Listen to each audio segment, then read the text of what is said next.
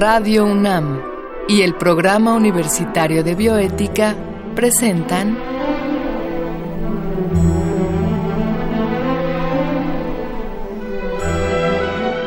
El Árbol de las Ideas.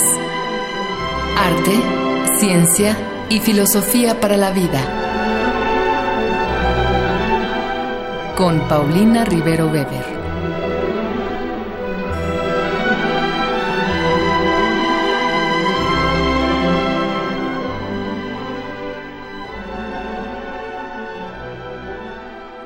Buenas tardes a todos los radioescuchas. Yo soy Ángeles Cancino y estaré con ustedes en ausencia de la doctora Paulina Rivero Weber. Estamos al aire para la transmisión de nuestro programa El Árbol de las Ideas, Arte, Ciencia y Filosofía para la Vida. Esta ocasión hablaremos del valor de la vida con el doctor Alejandro Herrera Ibáñez. Pero antes, escucharemos la cápsula que el Programa Universitario de Bioética y Radio UNAM han preparado para esta ocasión.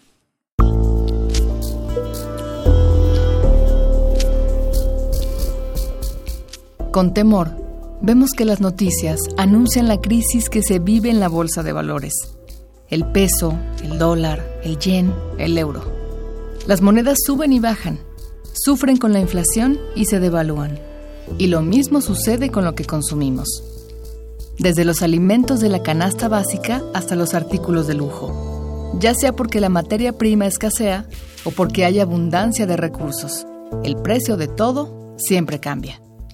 La pregunta es entonces, ¿hay algo en el mundo cuyo valor sea inalterable? La vida, por ejemplo. ¿Qué valor tiene? O mejor dicho, ¿tiene la vida un valor absoluto? Muchos ejemplos a lo largo de la historia parecen confirmar que al otorgar un valor tanto a objetos como a otros seres, la constante es el cambio. Este es uno de los temas sobre los que ha reflexionado largamente la filosofía a través de la ética. En cuanto al valor de la vida, incluso entre filósofos no ha habido un consenso. Para un griego clásico, por ejemplo, la vida de un hombre libre valía más que la de un esclavo o una mujer. Cuando reconocemos a alguien como nuestro igual, lo consideramos digno de respeto y poseedor de una vida valiosa. Sin embargo, no a cualquiera hemos reconocido como a nuestro igual. Para el conquistador español del siglo XV, la vida de un indígena era menos valiosa que la de un europeo. En Estados Unidos, prácticamente hasta el siglo XIX, la esclavitud se basó en la creencia de que una persona de raza negra era inferior a una de raza blanca. Hoy en día, si bien el racismo no se ha erradicado por completo, suele ser rechazado por instituciones y organizaciones de todo el mundo. Hemos comprendido que la vida de todos los seres humanos es valiosa y debe ser respetada, sin importar el origen, sexo o color de piel. Pero, ¿qué pasa cuando se trata de un ser no humano? La vida de un animal, por ejemplo. En la física, la revolución copernicana cambió nuestra concepción del universo. El centro del sistema solar migró de la Tierra al Sol. De modo análogo, ahora la ética está viviendo su propia revolución y el centro ya no es el ser humano. Poco a poco, el círculo de nuestras preocupaciones éticas se ha ampliado hasta abarcar nuestras obligaciones morales hacia el ecosistema y el resto de los animales. La lucha contra el racismo implicó reconocer que todos los seres humanos tienen las mismas capacidades racionales y deben tener el derecho a decidir sobre su propia vida. La nueva lucha que enfrenta la bioética implica otro tipo de reconocimiento. El ser humano, que por años se consideró a sí mismo como separado de la naturaleza, ha comenzado a reconocerse como un animal. Un animal humano, si se quiere, pero animal al fin. Gracias a este cambio de ideas, hemos empezado a comprender que los animales no son tan diferentes de nosotros y que su vida es tan valiosa como la nuestra. De estas reflexiones surgió el término especismo, que se usa para hablar del comportamiento discriminatorio hacia otros seres vivos, solo por pertenecer a otra especie. Reconocer a los animales como seres cuya vida merece respeto pudiendo llegar a ser tan valiosa como la nuestra, tiene varias implicaciones. Por un lado, surge la necesidad de crear nuevos valores y formas de relacionarnos. Por ello han surgido disciplinas como la zoética, que discurre sobre nuestras obligaciones éticas para con los animales, y la ecoética, que hace lo mismo pero con el ecosistema. Esta discusión resulta aún más urgente si consideramos que muchas especies se encuentran en peligro de extinción. ¿Y en qué se fundamenta el valor de la vida? La opinión de un experto puede ayudarnos a dilucidar el tema. Escuchamos ahora al doctor Alejandro Herrera Ibáñez.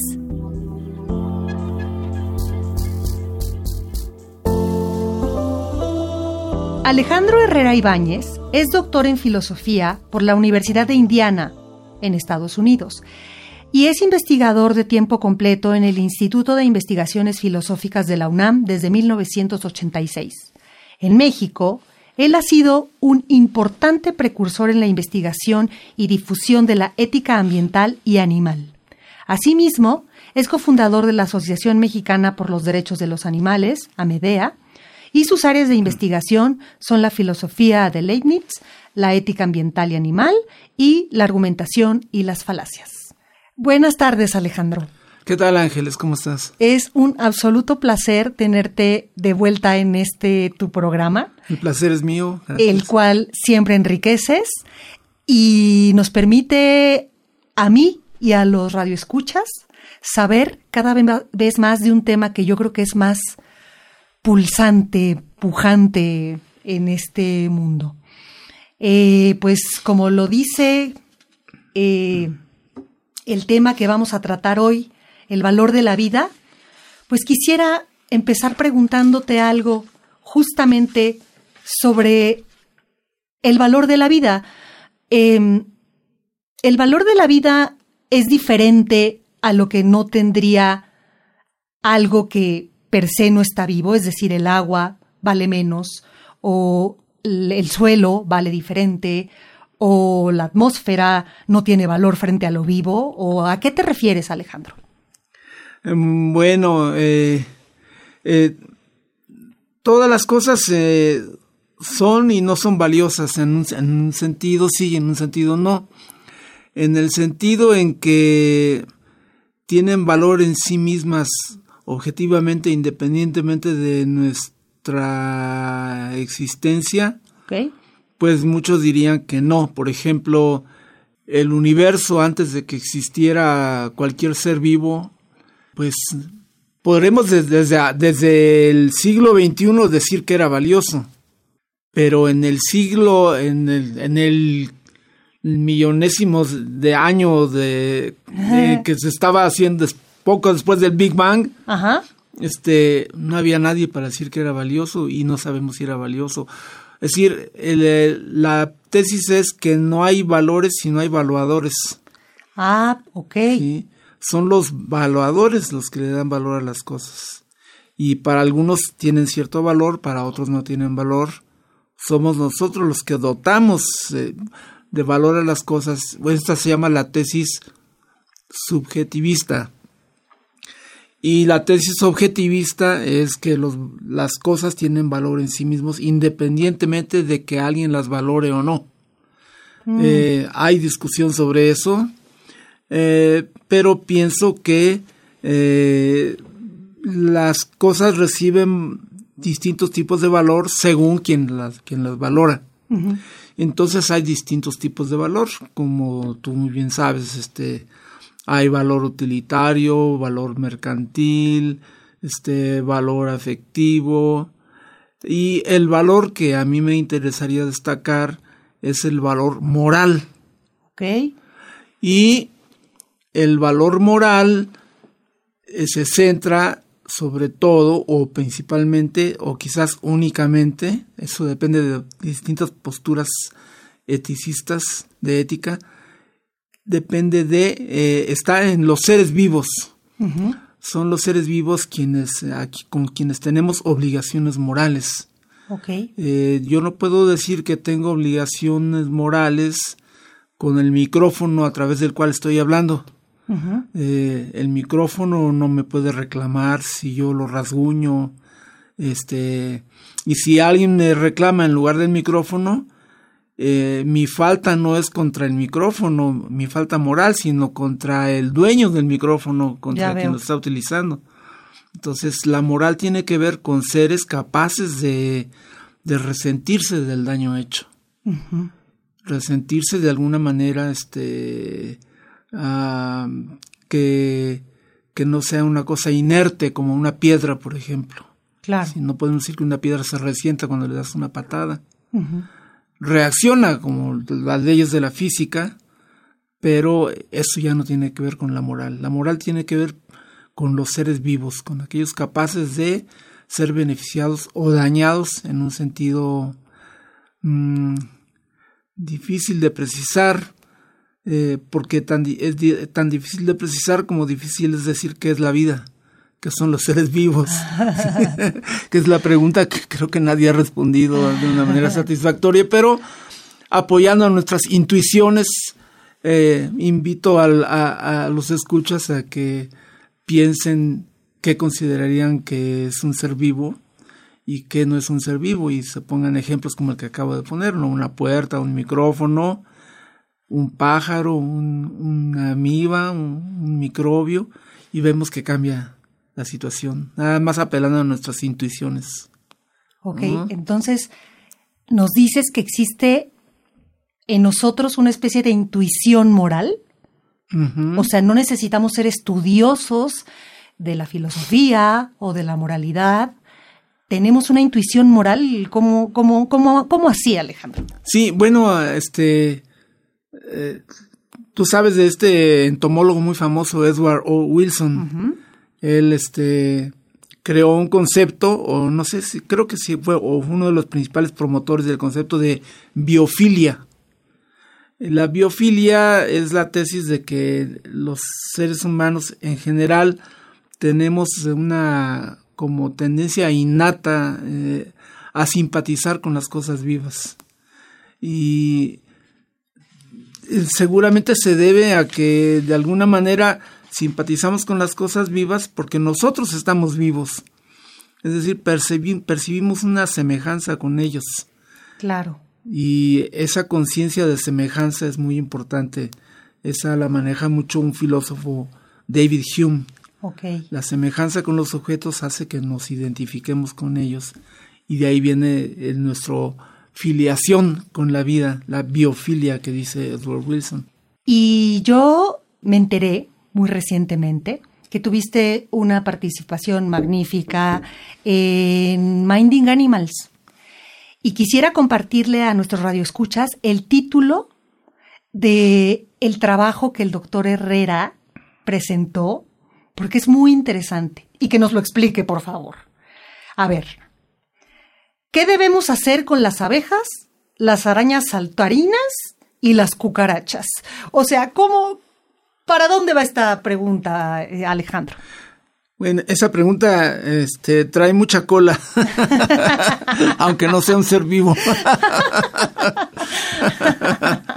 este, en, en, la historia del, de la ética hacia los animales, este, es, es sabido ya por muchos que comenzó con pensadores tan famosos y que uno de ellos estuvo en, Minding Animals, Peter Singer, que sostiene que nosotros tenemos obligaciones morales con aquellos seres que pueden experimentar placer y dolor. Sí, sí. Y se ha vuelto una tesis muy difundida.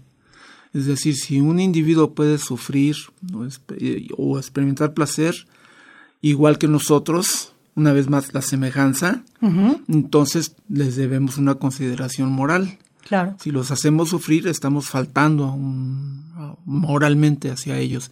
Y si los beneficiamos, estamos actuando virtuosamente, también moralmente estamos actuando. Okay. Luego vino otro filósofo que en Mining Animals fue recordado porque murió en febrero de 2017, Tom Regan. Sí, me enteré. Y él también apela a la semejanza.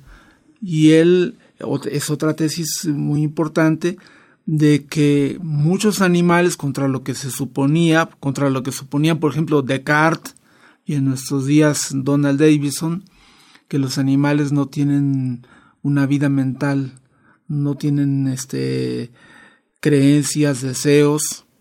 Eh, tesis que ya ha sido muy este eh, refutada por la etología cognitiva contemporánea. Claro. Entonces eh, ya muy pocos se atreverían a... Antes de que sigas, nos explicas rápidamente para, para el público que te escucha qué es esto de la etología. Muy rápidamente. Claro, sí, es el estudio de la conducta de los, de los animales no ah, humanos. Ah, ok, muy bien. Y cognitiva porque es eh, la, la, vida mental que ellos tienen, cómo, cómo muestran tener eh, ciertos sucesos mentales como creencias, deseos, expectativas, temores. Qué interesante. Tener estrategias a corto, mediano plazo, etcétera. Entonces, si ellos son capaces de hacer eso, ¿Sí? este, tener un lenguaje, un sistema de comunicación no lingüístico, entonces se parecen a nosotros mucho más de lo que creíamos. Y bueno, Darwin nos lo hizo ver. Entonces, todo eso nos impulsa a reconocerles eh, derechos a que, eh, a que cumplamos nuestras obligaciones morales con ellos. Y lo que sucede es, en mi opinión, que siempre que se habla de leyes protectoras de animales, siempre que se habla de derechos de los animales, decimos animales a secas. Claro. Eh, y muchas veces los eticistas cuando escriben sobre ética animal dicen, cuando diga animal, para ahorrar tiempo, en lugar de decir animal no humano, voy a decir animal. Entonces dicen animal para no decir animal no humano. Sí, sí. Pero lo que nunca dicen es que cuando diga animal, me voy a referir únicamente a los vertebrados. Me voy a referir únicamente a los ¿eh? mamíferos. Claro. Sí. Y las leyes protectoras de animales no, son protectoras de cucarachas ni de arañas. Claro. Son protectoras de vacas, de jirafas, de, este, de gatos, de perros, de incluso de peces, en, eh, por, por, lo menos en grupos, ¿no? Claro. Entonces, este, que siguen siendo vertebrados. Que siguen siendo vertebrados. Sin embargo, ya por ser peces hay una tendencia a pensar que los... También ya se ha escrito mucho sobre los peces sienten y se ha mostrado que sí sienten. Entonces, lo que yo pienso es que este necesitamos un criterio más amplio, precisamente por esto de la biofilia y de nuestra simpatía con la vida, que nos haga reconocer derechos morales este, hacia seres que de los que no sabemos si sienten, no está demostrado que no sientan, pero no, no lo sabemos a ciencia cierta. Y este, por ejemplo, a animales con un sistema nervioso periférico, pero no con un sistema nervioso central. Y este, animales como los artrópodos, como las arañas, como las cucarachas. Y dicen, no, qué horror de veres con las cucarachas, alguien va a decir, ¿no? Claro. Este, porque claro, nosotros tendemos a matar a, animales que consideramos nocivos, pero muchas veces no nos están haciendo ningún daño, pero claro, cuando nos están haciendo daño, pues nos defenderíamos igual que nos defendemos de un ser humano que nos ataca. Claro. Pero ah, no deberíamos ser tan impulsivos. Y, pero ¿qué nos llevaría entonces a atribuir deberes hacia animales de los que no sabemos si sienten placer o si tienen creencias o deseos. Y pues eh, lo único que se me ocurre es apelar nuevamente al criterio de semejanza. Y en qué se parecen a nosotros una cucaracha y una araña saltarina, pues se parecen a nosotros en que se acercan a lo que los beneficia a continuar con su existencia claro. y se alejan de aquello que amenaza su integridad física, claro. que amenaza su existencia igual que nosotros. Nosotros hacemos exactamente lo mismo. Entonces, en lo que averiguamos si sienten o no sienten, si tienen creencias o deseos, etcétera, creo que bastaría con ese criterio para, para atribuir eh, deberes hacia ellos. Alguien puede decir, bueno, pero este las, las, este, los corales, las esponjas son animales y no se mueven. Ya me lo han preguntado, ¿no? Y este, bueno, pues esos quedarían en un terreno intermedio. en el, aunque son animales, quedarían en el nivel de las plantas. Ah, por el argumento aquel evolutivo de que si no pueden huir de aquello que les hace daño, si no pueden moverse, pues probablemente no sienten. Claro. Sí. Aunque todavía ya hay gentes que dicen que las plantas sienten, pero no está 100% demostrado. Entonces, este, el criterio del alejamiento a lo que nos beneficia y el, del acercamiento a lo que nos beneficia y el alejamiento de lo que nos daña podría servir como un criterio. Te voy a contar algo muy chistoso que este que no es no soy supersticioso ni nada, pero es cómico lo que me sucedió eh, en los hoteles y sobre todo si son de cinco estrellas o de cuatro estrellas. Nunca me he encontrado un insecto en los cuartos. Nunca. Y este y en el hotel en el, que estuvimos, quienes participamos, pues, era un hotel de cinco estrellas. Claro. Y un día antes de mi conferencia, apareció una araña saltarina. Ahí andaba brincando. ¿Y qué hiciste con ella? Pues le, le pensé, dije, ¿cómo? Me hace que esta arañita sabe que voy a hablar de ella mañana. pero claro, lo dije en broma para mí mismo, pero sí fue una coincidencia muy chistosa. Claro. Muy rara. Pero sí, yo haría una invitación a, a, reflexionar sobre esto, de que no solamente pensemos en la megafauna, ¿no? Claro. Sino pensemos en estos animales diminutos, en los artrópodos, en los insectos, en las moscas, este, y, y que no, no las agredamos gratuitamente. Claro. Claro, cuando es para defendernos, sí, este, o para prevenir algún daño. O a veces hay que buscarles un nicho, les, hemos, este, les hemos arrebatado sus nichos. Claro. Y entonces por eso entran a nuestros hogares también. Entonces, claro, si viviéramos en una civilización más sensible a estos, a este fenómeno, pues seríamos más, este, tendríamos más cuidado de buscar el lugar a los insectos. Ahora las abejas están desapareciendo, como sabes. Este, sí. ¿Por qué? Pues por el... Eh, una de las teorías es por los plaguicidas, ¿no? Claro. Entonces, el, eh, nuestra mala relación con la naturaleza está haciendo que estos animales, que además son polinizadores, este, pues vayan desapareciendo y, y con ellos nosotros también. Claro. Eh, en alguna de las pláticas que he tenido el gusto de escuchar, planteabas lo que muchos otros eh, pensadores han dicho que el sistema nervioso central puede ser una condición eh, suficiente para la consideración moral. Con lo que nos estás planteando ahora de las abejas y de las arañas saltarinas, la nueva condición suficiente podría ser alejarse de lo que me daña, acercarme a lo que me permite subsistir. Sí, esa sería la el nuevo criterio de consideración moral, la propuesta de un nuevo criterio de consideración moral. Claro. Sí. Y suficiente también porque no sabemos qué más pueda, qué otros criterios puedan surgir. Claro. Pero no necesitamos esperar a averiguar.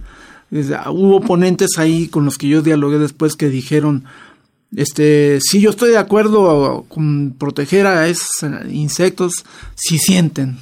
Ajá. Si no sienten, no. Entonces digo, bueno, ¿por qué esperarnos a saber si sienten o no sienten? ¿no? Si están haciendo algo que nosotros también hacemos claro. como seres vivos, proteger nuestra existencia.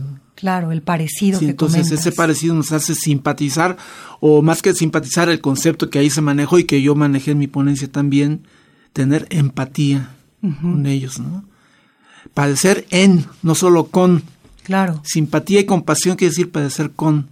Tener empatía es padecer en, meterse en ellos, en sus zapatos. En sus patitas, en, sus, pezuñas, en sus aletas. Ajá. Sí, sí, sí. Y bueno, eh, por último me gustaría eh, preguntarte si es común eh, que entre tus colegas, entre eh, otros eh, filósofos, otras personas que estudian em, tu rama, también encuentras muchos vertebradocentristas sin que sepas que lo son. Ah, buena Sin que sepan que lo son, perdón. Ellos. Sí, sí los hay, pero mm, no, no sé si por razones morales. Claro. O por razones de simpatía no moral. Ajá. Porque hay una simpatía que es meramente emocional. Sí. Eh, tengo colegas que recientemente estaba yo leyendo en la página de un colega joven nuevo en mi instituto que adora a su perro. Pero no nos dice por qué. Ese es un perro muy común en, la Gran Bretaña. Sí, es un pastor pequeño. Este, no recuerdo el nombre. Eh, no recuerdo el nombre. Gori o algo así. Gorky. Gorky o algo así. Algo parecido. Este, pero puede ser una mera simpatía visceral. Y la simpatía que los eticistas eh, defendemos es la simpatía por razones morales, no por razones viscerales. Claro. Claro, puede ser emocional con moral, desde luego, no son incompatibles, pero si es meramente emocional, eh, deja por fuera, de fuera el lado moral, que es el importante. Claro, y el que nos estás invitando a reflexionar con esta con esta plática. Pues Alejandro, muchísimas gracias. Eh, te quiero agradecer esta entrevista en la que yo espero que nuestro radio escuchas aprendan muchísimo y se interesen aún más en estos temas que tanta falta hacen para dejar de sentir una mera simpatía y empezar a entender por qué tenemos deberes morales. Y tener empatía. Y empatía para con lo vivo. ¿No? Sí. Muchísimas gracias, Alejandro. A ti. Le agradecemos a nuestro Radio Escucha su tiempo. Este programa contó con la producción de Marco Lubián en controles técnicos. Muchas gracias a Susana Trejo. Escuchamos la voz de Gisela Ramírez en las cápsulas cuyo guion estuvo a cargo de Andrea González y Janik Rojas y se despide de ustedes en representación de Paulina Rivero Weber, Ángeles Cancino. Hasta pronto.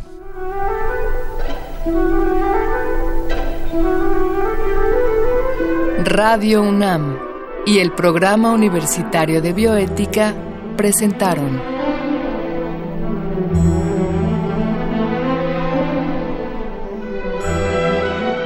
El árbol de las ideas. Arte, ciencia y filosofía para la vida. Con Paulina Rivero Weber.